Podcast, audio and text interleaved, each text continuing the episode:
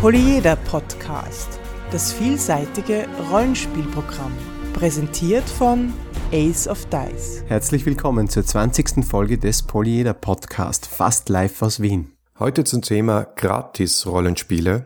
Mein Name ist Alexander. Mein Name ist Markus. Backmas. Wir haben in Folge 14 über das Portal, das Rollenspiel berichtet, das ich, also Ace of Dice, in Kürze veröffentlichen werde oder zur, zum Zeitpunkt der Ausstrahlung dieses Podcasts vielleicht auch schon veröffentlicht habe.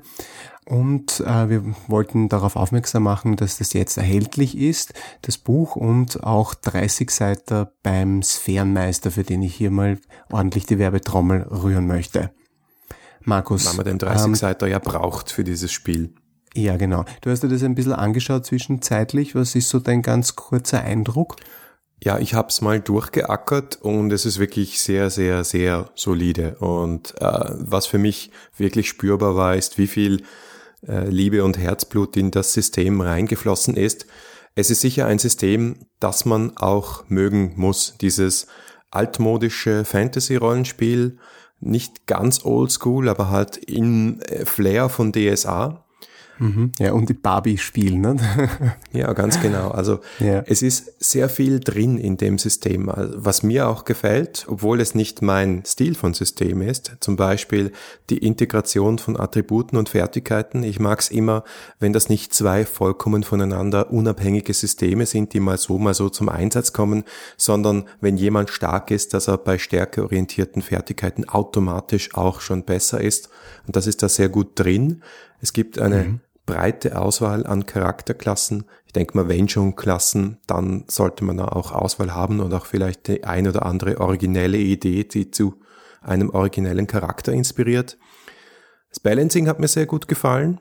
Ob es jetzt die Zauber okay. sind, die Monster, oder die Charakterklassen selbst. Es ist überhaupt ein sehr umfassendes System. Die Anzahl Fertigkeiten, die Anzahl Monster, die Anzahl Zaubersprüche, die auch gut skalierbar sind, also vom äh, schwächsten Charakter bis zum stärksten. Jeder kann die Zaubersprüche nutzen, meint man besser oder weniger gut.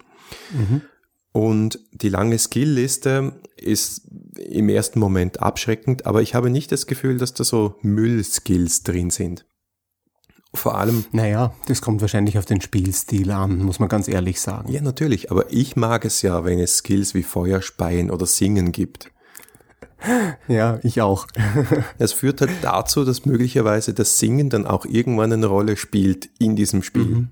Ja, und genau. Zum Beispiel den Singen und den Tanzen-Skill, den gibt's auch in einem anderen meiner Lieblingssysteme, nämlich in Warhammer Fantasy First Edition.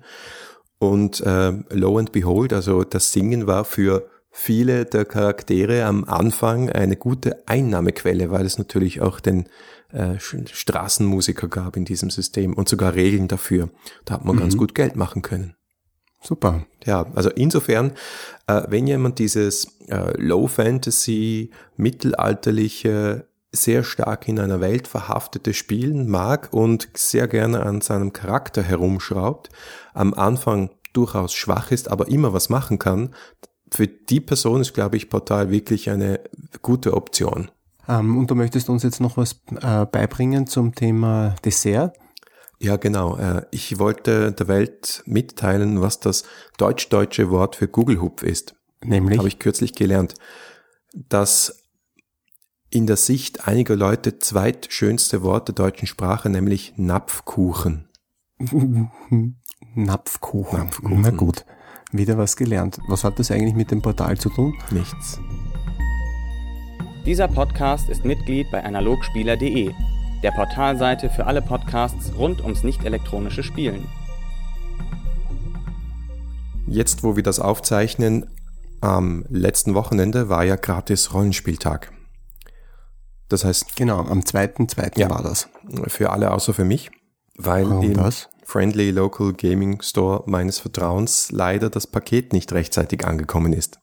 Oh, Schande. Ja, das war leider Major Fail. Sowas kann passieren. Ich möchte da jetzt keine Wertungen aussprechen. Ich habe auch Berichte im Internet gesehen, dass es zum Beispiel in Hannover und in anderen Städten extrem gut gelaufen sein soll, so richtige kleine Mini-Cons entstanden sind. Ähm, aber wir wollten das Ganze zum Anlass nehmen, mal zum Thema Gratis-Rollenspiele generell zu sprechen. Und den Anspruch mal zu diskutieren, den der Gratis-Rollenspieltag hat, nämlich Einsteiger ins Spiel hineinzubringen. Das ist eine Seite des Gratis-Rollenspieltags, also zumindest auch die, die mir kommuniziert wurde oder die jetzt auch stark rausgekommen ist, wenn man sich so die Blogs durchgelesen hat. Ähm, ich glaube, dass es auch darum ging, äh, den bereits im Hobby befindlichen ähm, die Hemmschwelle zu nehmen, ähm, mal ein neues System auszuprobieren, in den Laden zu gehen und einfach was Neues auszuprobieren. Also das wollen wir, glaube ich, hier nicht unter den Tisch fallen lassen. Ich glaube, das ist auch ein Thema. Ja, auf jeden Fall. Ich glaube, das kann der Gratis-Rollenspieltag fast auch noch besser, weil viele Rollenspieler haben ihr Haussystem und sind auch selten davon wegzukriegen. Und das mhm. ist schade, weil es so viele spannende Entwicklungen gibt und gerade die Indie-Designer waren ja wirklich fleißig am Werk für den Gratis-Rollenspieltag und haben sich da ins Zeug gelegt. Aber wie du schon gesagt hast, also die, die Frage, ob man mit dem Gratis-Rollenspieltag neu, neue Spieler in den Laden bekommt, also ich wage es ja ehrlich gesagt ein bisschen zu bezweifeln. Was ist dein, was ist dein Gefühl, Markus? Du bist doch mit dem Verlagswesen so ein bisschen äh, vertraut. Du kriegst ja so ein bisschen mehr mit, was da passiert. Was, wie ist da der Trend? Geht der Trend dorthin, dass Rollenspiele gratis sein müssen, um, an, um Leute anzuziehen? Nein, das glaube ich nicht. Ein Einstieg in ein Hobby um 20 bis 30 Euro, bei welchem Hobby kannst du das überhaupt machen? Also Rollenspiel ist eines der günstigsten Hobbys, die es überhaupt gibt, abgesehen von, keine Ahnung, Schachspielen oder Fernschauen, ja. Mhm. Und das kostet Rundfunkgebühr. ja, richtig. Dass der Preis da eine Hemmschwelle ist, das halte ich für ein Irrglauben. Mhm. Nee, ich, ich persönlich habe mich auch ein bisschen an dem Gratis gestört, an der ganzen Aktion. Ich meine, ich muss ja sagen, es ist eine großartig choreografierte Sache, die Moritz und Konsorten da auf die Beine gestellt haben und dafür gehört ihnen, gebührt ihnen wirklich Respekt und Anerkennung. Aber warum muss es gratis sein? Wo kommt das eigentlich her? Vor allem auch ist es so ein großer Widerspruch in dieser ähm, Rollenspielszene, in der wir heute leben, wo einerseits während einem Gratis die guten und sehr fleißig ausgearbeiteten Systeme hingeschmissen und auf der anderen Seite aber zahlen die Leute ohne mit der Wimper zu zucken 50, 70 Euro für eine limitierte Edition von irgendeinem Quellenbuch. Das sind aber sicher nicht die Einsteiger, sondern wahrscheinlich die Sammler. Ne? Natürlich sind es nicht die Einsteiger. Aber ich glaube, für die Einsteiger war der Gratis-Rollenspieltag weniger wegen dem Gratis als wegen dem Tag interessant. Also mhm. dort, wo er wirklich funktioniert hat, waren es wirklich so kleine Cons, wo man zum Beispiel Comicläden aufgemacht hat oder Vereinsläden aufgemacht hat und gesagt hat, hey, kommt vorbei, ähm, da gibt's was Cooles, da könnt ihr euch was gratis abgreifen, möglicherweise ist das schon ein Incentive, nicht? Gibt's da was gratis? Ja, okay, dann gehe ich mal hin. Und dann vielleicht die Leute, die schon einmal ein Grundinteresse hatten, aber noch nie gespielt haben oder ein, zweimal gespielt haben und Interesse haben, zurück ins Hobby zu gehen oder Leute, die mehr sehen wollten von dem Hobby, da einfach ganz viel geboten gekriegt haben. Da hat es sicher funktioniert. Mhm, mhm.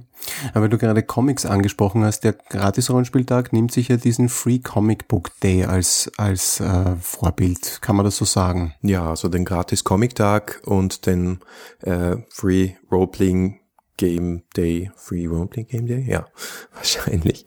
In, in den USA. Also zuerst war auch in den USA der Free Comic Book Day. Ja, dort macht's ja auch irgendwie ein bisschen mehr Sinn, weil da gibt man eine Ausgabe 0 gratis her und hat dann den Leser gewonnen für die Ausgaben 1 bis 378. Im Idealfall ähm, auf jeden Fall. Hm. Beim Rollenspiel ist das, weiß ich nicht. Ich meine, gibt man ein Regelwerk her und bekommt dann die Leute dazu, dass sie sich die Abenteuer kaufen oder bekommen sie dann nur ein halbes Spiel, mit dem sie halt, weiß ich nicht, vorgefertigte Charaktere spielen können? Es gibt ähm, natürlich diese ja. Einsteigerhefte und auch nicht erst seit dem gratis Rollenspieltag. Und natürlich kommt es vor, dass jemand ein Einsteigerheft in die Hand kriegt, meistens noch eine Demorunde dazu kriegt und dann sagt, wow, das ist cool, da kaufe ich mir das Regelwerk und dann kaufe ich mir das Quellenbuch und dann kaufe ich mir die Kampagne und das Abenteuer. Ist aber sicher nicht so automatisch der Fall wie, oder automatisch ist zu viel gesagt, ist vielleicht nicht so häufig der Fall wie jemand, der sagt, das ist ein extrem spannendes Comicheft.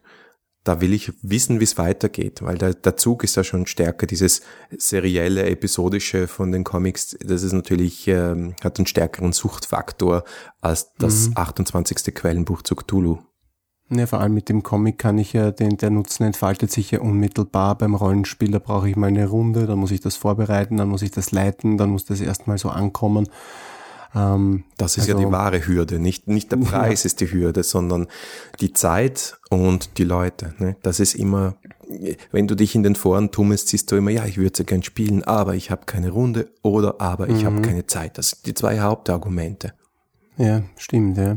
Trotzdem kommen wir mal kurz zurück zu der Frage mit dem, mit dem Gratis. Also, was mir letztendlich nicht gut gefallen hat, ist, dass man hier diesen Gratis-Aspekt herausgehoben hat oder dass Gratis sozusagen die Bedingung war für diesen, für, für die Teilnahme an diesem, an diesem Gratis-Rollenspieltag. Ähm, man könnte jetzt etwas überspitzt sagen, was nichts kostet, ist nichts wert. Ist natürlich nicht so, aber der Trend zu diesen Gratis Produkten, den man eigentlich überall hat. Also mir stößt der eher sauer auf. Weil du glaubst, dass dann deine Arbeit nicht wertgeschätzt wird.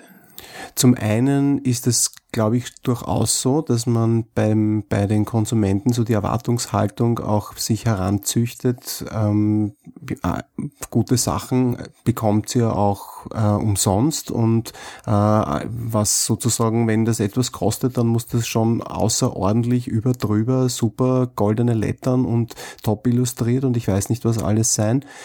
Also ich weiß nicht, mir kommt, mir kommt einfach vor, dass es psychologisch vielleicht nicht so gut ist, wenn sich quasi diese Spirale so in Richtung gratis dreht. Ich weiß nicht, ob das eine Spirale ist. Ich glaube, es gibt wirklich diese beiden Seiten, nicht? Die kostenpflichtige Seite und die Gratis-Seite. Wobei, vielleicht ist dieses Gratis auch eine Fehlübersetzung, weil free auf Englisch heißt ja nicht nur gratis, es heißt auch frei.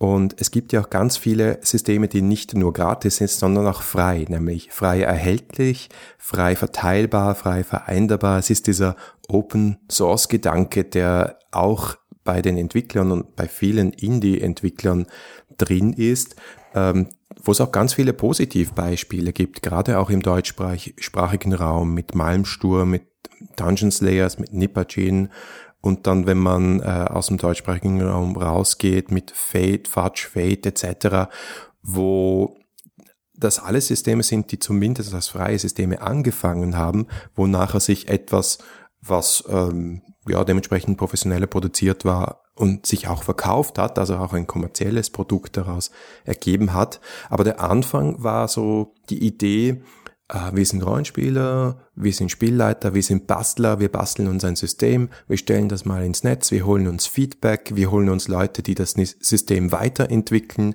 wir machen das gemeinsam und aus diesem Ganzen kommt etwas heraus, was, wenn man jetzt zum Beispiel wieder Fate anschaut, jetzt mit 400.000 Dollar oder über 400.000 Dollar in einem ja, Kickstarter belohnt wurde. Ja, es ist irre, ist, ist natürlich ein Wahnsinn, ja, ja. stimmt. Also mhm. das Ganze der, der Übergang funktioniert zum Teil schon auch.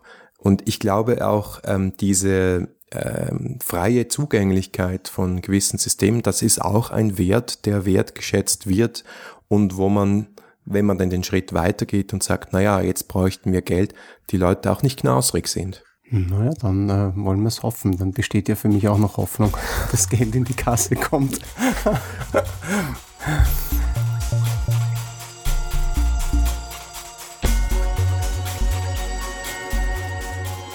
Das war die 20. Folge des Polyeder Podcast. Wir freuen uns auf euer Feedback im Blog, per E-Mail oder via Twitter. Danke fürs Zuhören. Bis nächste Woche.